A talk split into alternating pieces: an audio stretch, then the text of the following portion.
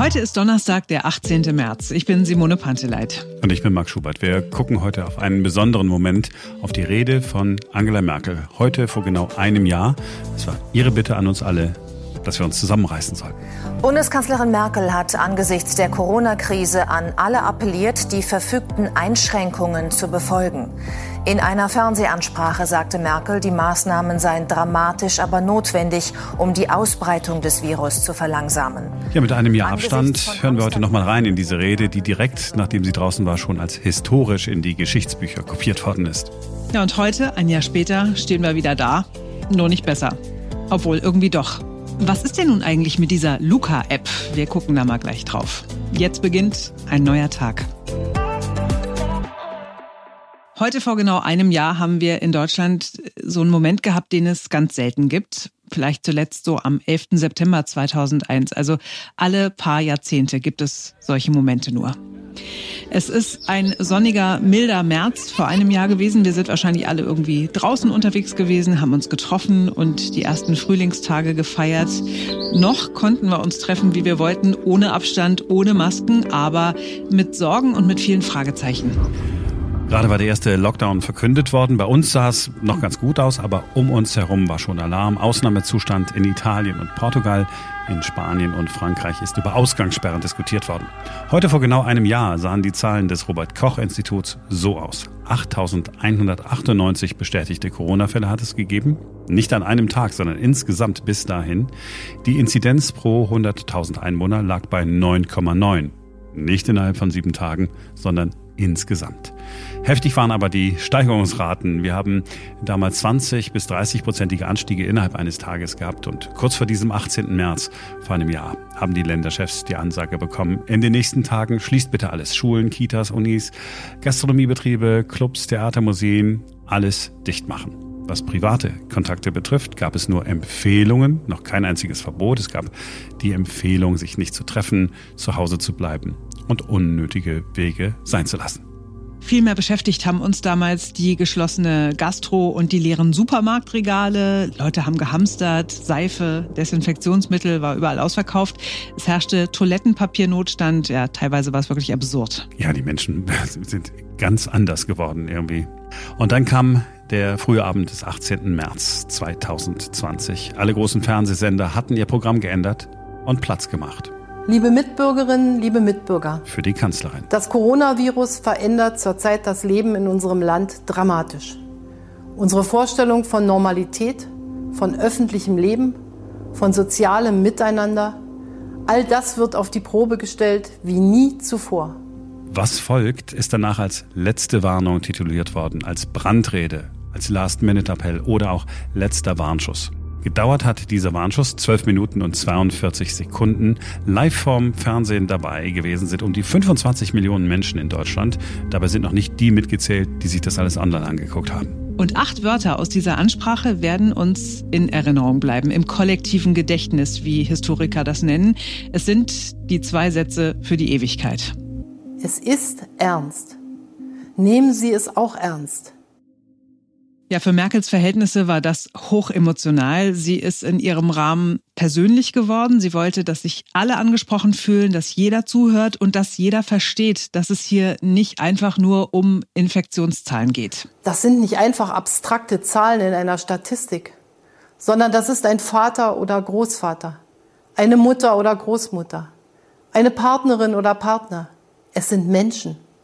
Und wir sind eine Gemeinschaft, in der jedes Leben und jeder Mensch zählt. Alles, was Menschen gefährden könnte, alles, was dem Einzelnen, aber auch der Gemeinschaft schaden könnte, das müssen wir jetzt reduzieren. Wir wissen inzwischen natürlich, der Appell hat nicht gereicht. Was als nächstes kam, waren Kontaktbeschränkungen. Und Merkel hat uns aber schon ein bisschen darauf vorbereitet. Die kannte ihr Volk. Ich weiß, wie schwer das ist, was da von uns verlangt wird. Wir möchten gerade in Zeiten der Not einander nah sein.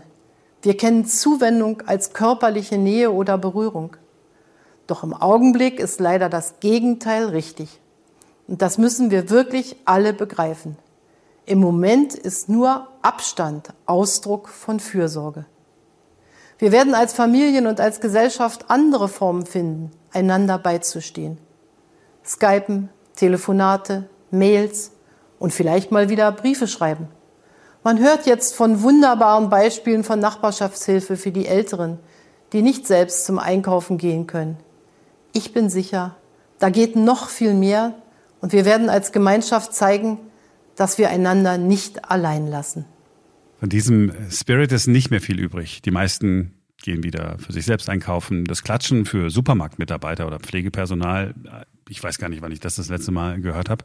Und aus dem Skypen ist inzwischen Zoomen geworden und statt Briefe Revival ja, hat es den Amazon-Boom gegeben. Aber immer haben wir auf eines gehofft, auf ein Medikament oder einen Impfstoff. Vor genau einem Jahr ja, wurde uns das als großer Hoffnungsträger verkauft. Es wird weltweit unter Hochdruck geforscht, aber noch gibt es weder eine Therapie gegen das Coronavirus noch einen Impfstoff. Solange das so ist, gibt es nur eines, und das ist die Richtschnur all unseren Handelns. Die Ausbreitung des Virus zu verlangsamen, sie über die Monate zu strecken und so Zeit zu gewinnen. Ein paar Wochen später, noch im April, gab es sogar schon den ersten Hoffnungsschimmer. Das damals noch völlig unbekannte deutsche Unternehmen BioNTech hatte zusammen mit dem US-Konzern Pfizer einen Impfstoff entwickelt und durfte mit Tests anfangen. Schon im April war das. Im November waren die Tests dann beendet und Anfang Dezember hat Großbritannien gesagt, den Impfstoff nehmen wir, wir kaufen. Dann sind noch elf andere Länder dazugekommen. Kanada, die USA, Saudi-Arabien, Mexiko, die Schweiz und haben alle bei BioNTech bestellt. Und schon geimpft, als wir noch geprüft haben. Wir in Deutschland haben mit der EU drei Wochen länger als die Briten gebraucht. Und wenn wir uns die aktuellen Impfzahlen mal angucken, in Israel haben 60 Prozent der Bevölkerung mindestens die erste Impfdose schon bekommen. In Großbritannien 38 Prozent, in den USA 22 Prozent. Und in Deutschland sind es 9 Prozent. Dafür steuern wir jetzt noch im zweiten Lockdown sitzend auf eine dritte Welle zu. Wir haben nicht genug Testmöglichkeiten. Die Wirtschaftshilfen kommen nicht überall an. Aber wir dürfen wieder nach Mallorca fliegen. Hm.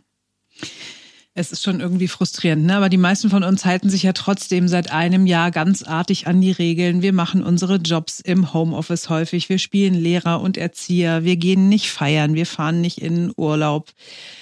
Und andererseits hat man das Gefühl, dass einige wenige, aber einige wenige entscheidende Leute ihren Job nicht oder zumindest nicht richtig gemacht haben. Dass vor einem Jahr vielleicht ausgerechnet die Menschen, die Merkel besonders nahestehen, ihren Appell nicht verstanden haben. Dies ist eine historische Aufgabe und sie ist nur gemeinsam zu bewältigen. Es kommt auf jeden an. Niemand ist verzichtbar. Alle zählen. Es braucht unser aller Anstrengung. Wir haben es zu einem großen Teil selbst in der Hand. Wir müssen, auch wenn wir so etwas noch nie erlebt haben, zeigen, dass wir herzlich und vernünftig handeln. Es kommt ohne Ausnahme auf jeden Einzelnen und damit auf uns alle an. Passen Sie gut auf sich und auf Ihre Liebsten auf. Ich danke Ihnen.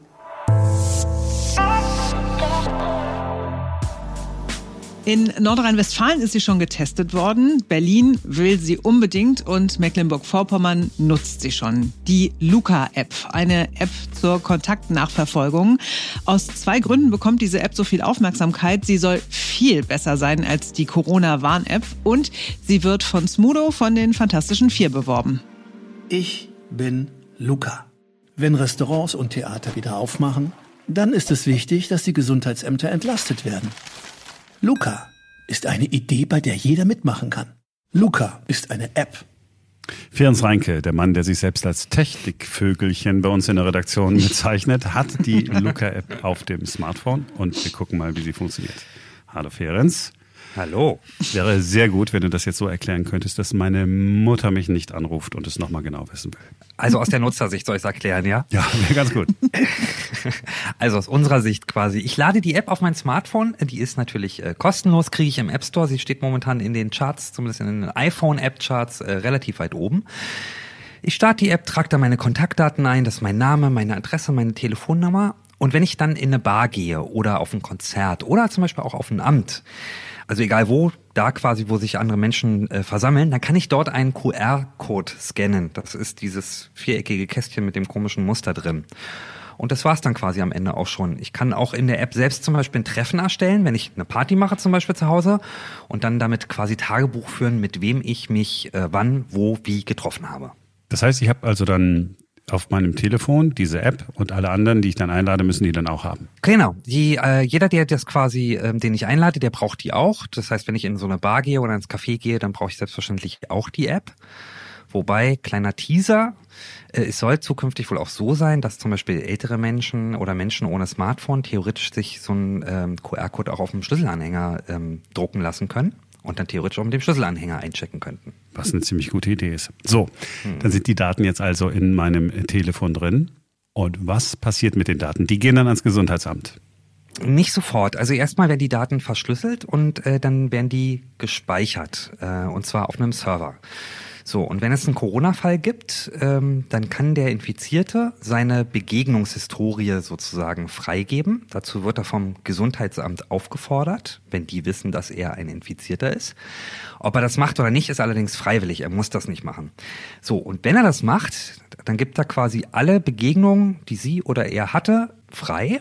Und das Gesundheitsamt wiederum ähm, kann die Daten entschlüsseln und kann dann auch wiederum über die Luca-App alle Leute informieren, die mit dieser Person, mit dieser infizierten Person Kontakt hatten. Die Daten können nur entschlüsselt werden vom Gesundheitsamt, so versprechen es die Entwickler.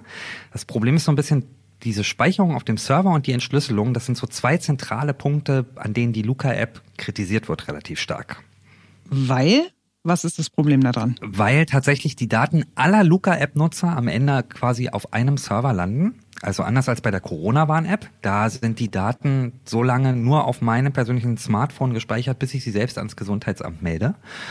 Und bei der Luca-App, wie gesagt, landet das alles auf einem Server. Und ich habe ja gesagt, das ist verschlüsselt, die Daten. Das Problem ist aber, manche Daten, die ich übermittle, werden eben leider dann doch nicht verschlüsselt. Also zum Beispiel, welches Smartphone-Modell ich benutze, welche IP-Adresse ich habe, welchen Browser ich benutze. Und wenn man all diese Sachen zusammennimmt, dann ist es egal, ob meine Daten verschlüsselt sind oder nicht. Ich bin dadurch identifizierbar. Und wenn wir jetzt mal annehmen, der Server wird gehackt oder die Daten werden gestohlen, dann ließe sich zum Beispiel ein Bewegungsprofil von mir erstellen.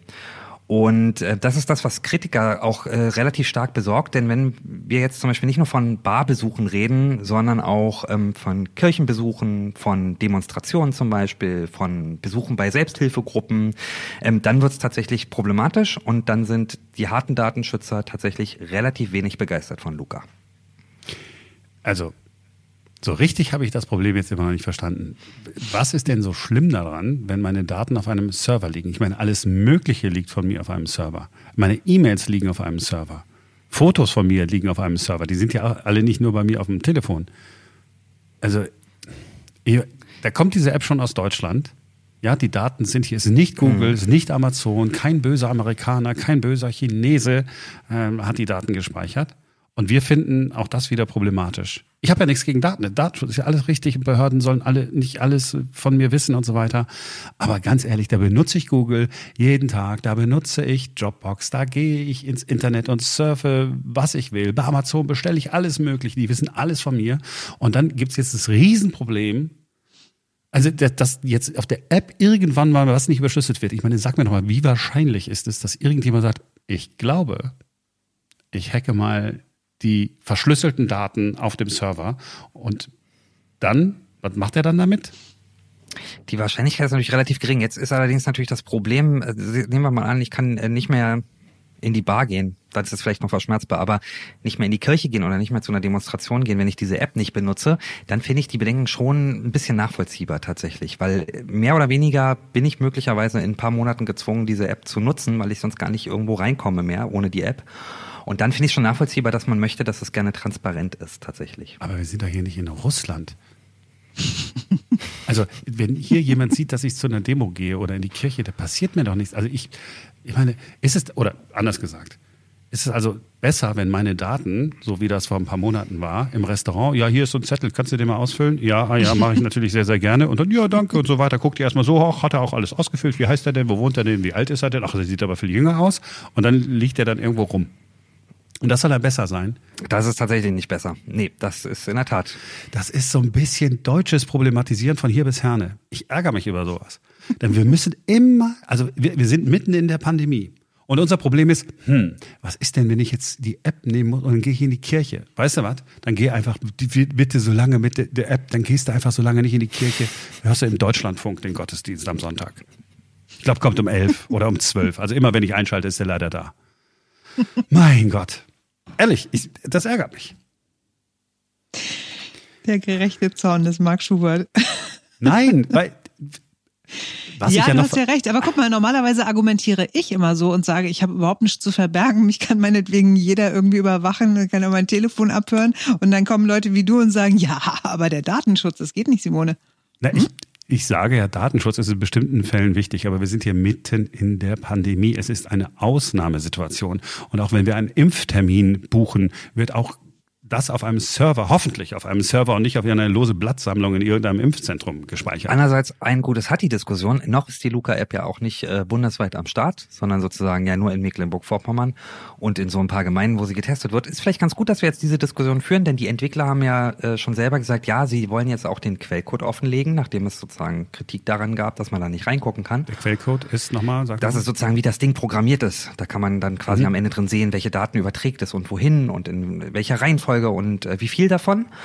Und ähm, deswegen ist es vielleicht ganz gut, dass jetzt darüber diskutiert wird, weil bevor die App dann flächendeckend eingesetzt wird, passiert vielleicht noch einiges, damit sie dann transparenter wird und dann gibt es vielleicht auch am Ende weniger Kritiker und wir wissen eher noch, was die App an Daten verarbeitet und was sie nicht verarbeitet.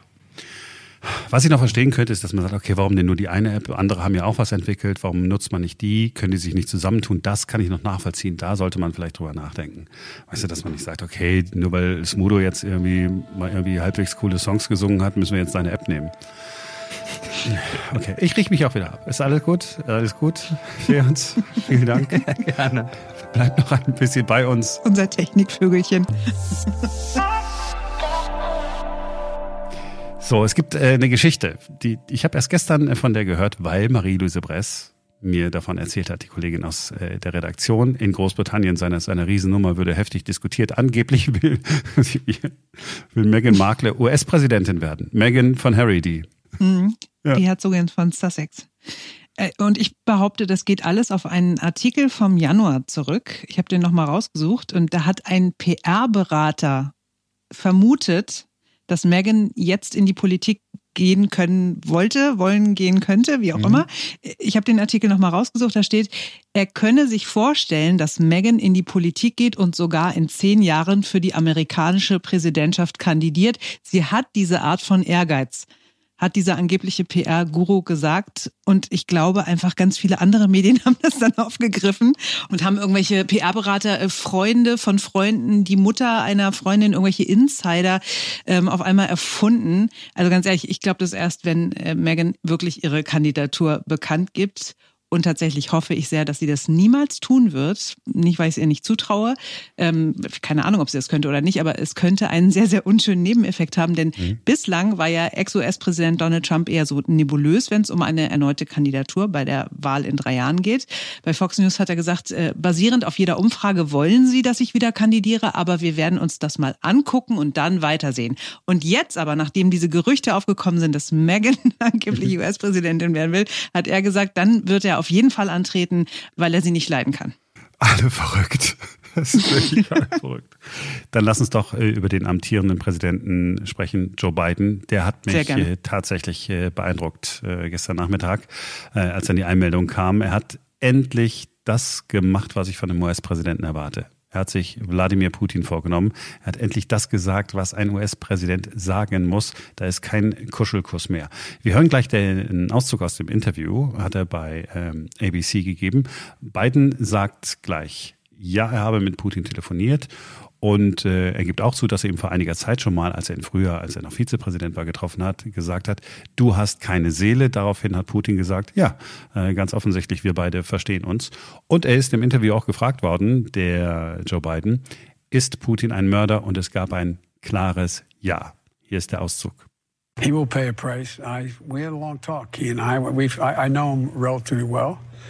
And I, the conversation started off, I said, I know you and you know me. You said you know he doesn't have a soul. Well, I did say that to him, yes. And, to, and his response was, we understand one another.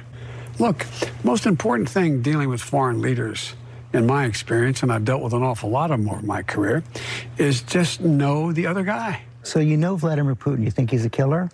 Mm-hmm. I do. So what price must he pay? The price he's going to pay, well, you'll see shortly. So, also welchen Preis muss Putin zahlen? Wir werden es also bald erfahren. Mich hat das alles sehr beruhigt.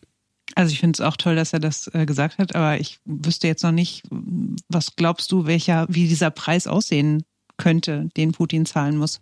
Ach, das ist, das ist irgendwas mit Sanktionen oder es werden Putin-Vertraute, äh, dürfen nicht mehr reisen oder nicht mehr in die USA einreisen, Geld wird eingefroren. Das ist ja jetzt nichts dramatisch Schlimmes, was passiert. Am wichtigsten ist, dass es dieses Signal gibt, ja, dass dieser, dieser Verbrecher in Russland Heute rede ich mich in Rage, wa? Dass dieser Verbrecher in Russland, ja, tut mir leid, dass dieser Verbrecher in Russland äh, nicht machen kann, was er will und dann sich noch so ein, so ein äh, Schwachmat äh, im US-Präsidenten ein Amt hinstellt äh, wie, wie Donald Trump und sagt, ja, ist aber ein ganz feiner Kerl und Russia bitte veröffentliche noch ein paar E-Mails von Hillary Clinton und Russia, ja, äh, Big Buddy und so weiter und lass uns doch mal äh, unter vier Augen treffen, schickt den Dolmetscher raus und äh, verrät ihm dann irgendwelche geheimen Geschichten oder so. Unerträglich ist das doch gewesen. Ich fühle mich tatsächlich ein bisschen sicherer. Mag naiv sein, aber es ist so. Ich muss jetzt aber trotzdem nochmal fragen nach dieser Podcast-Folge. Geht's dir gut? Hast du heute irgendwas Schlimmes erlebt, das dich so aufgebracht hat gegen die Menschheit? Das ist das, das schreckliche Supermarkterlebnis, das ich irgendwann mal berichte. Was war denn da los? Eine Frau in der Supermarktkasse, die nicht äh, schnell genug oh. bezahlt hat. Es geht alles viel weiter. Und viel tiefer. Ich habe das schon mal, ich habe das schon mal so formuliert. Ich glaube an Gott, seit ich die Menschen an der Supermarktkasse erlebe, denn das sind alles Lebewesen, die nicht ohne göttlichen Schutz überleben könnten, weil sie unfassbar dumm sind. Das ist so. Das kann jeder beobachten. Es ist nicht, ich, ich hab's hier, also, was redet der Markt da? Was ist denn da?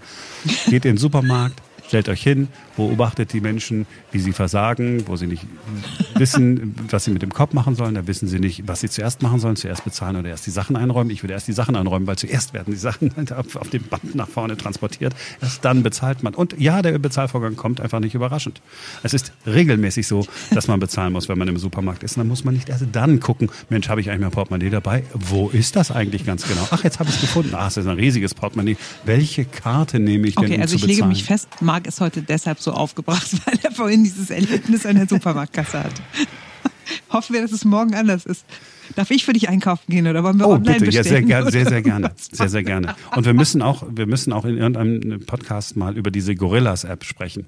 Von der ich dir erzählt habe. Von der du mir erzählt hast, ja. Da hast du zum ersten Mal äh, technische Geschichten vor uns gehabt.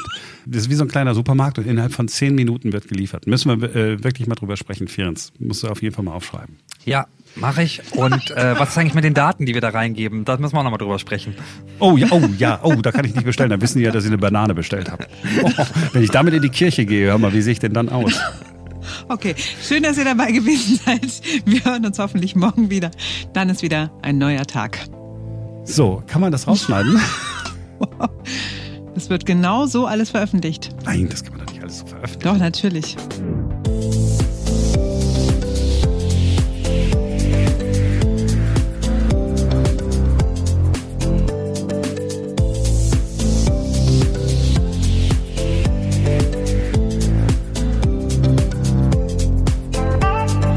Diese Daten werden übertragen und diese Daten sind oft so eindeutig, dass trotzdem erkennbar ist, quasi wer ich bin. Und wenn jetzt die Daten vom Server gestohlen oder gehackt werden. Ferenc, wir müssen ganz kurz unterbrechen natürlich, auch diesmal wieder, weil jedes Mal, wenn wir mit dir reden, ja. klingelt jemand. Hol doch mal eben Wie das immer Paket. habe ich den Postboten bestellt. Ja. Sekunde. Ja. Ist Ferenc shopping-süchtig irgendwie? Kann Keine das Ahnung. sein? Oder steht der Postbote da und weiß, wenn wir uns treffen? Vielleicht steht der Postbote auf Ferenc, man weiß es nicht. oh Gott.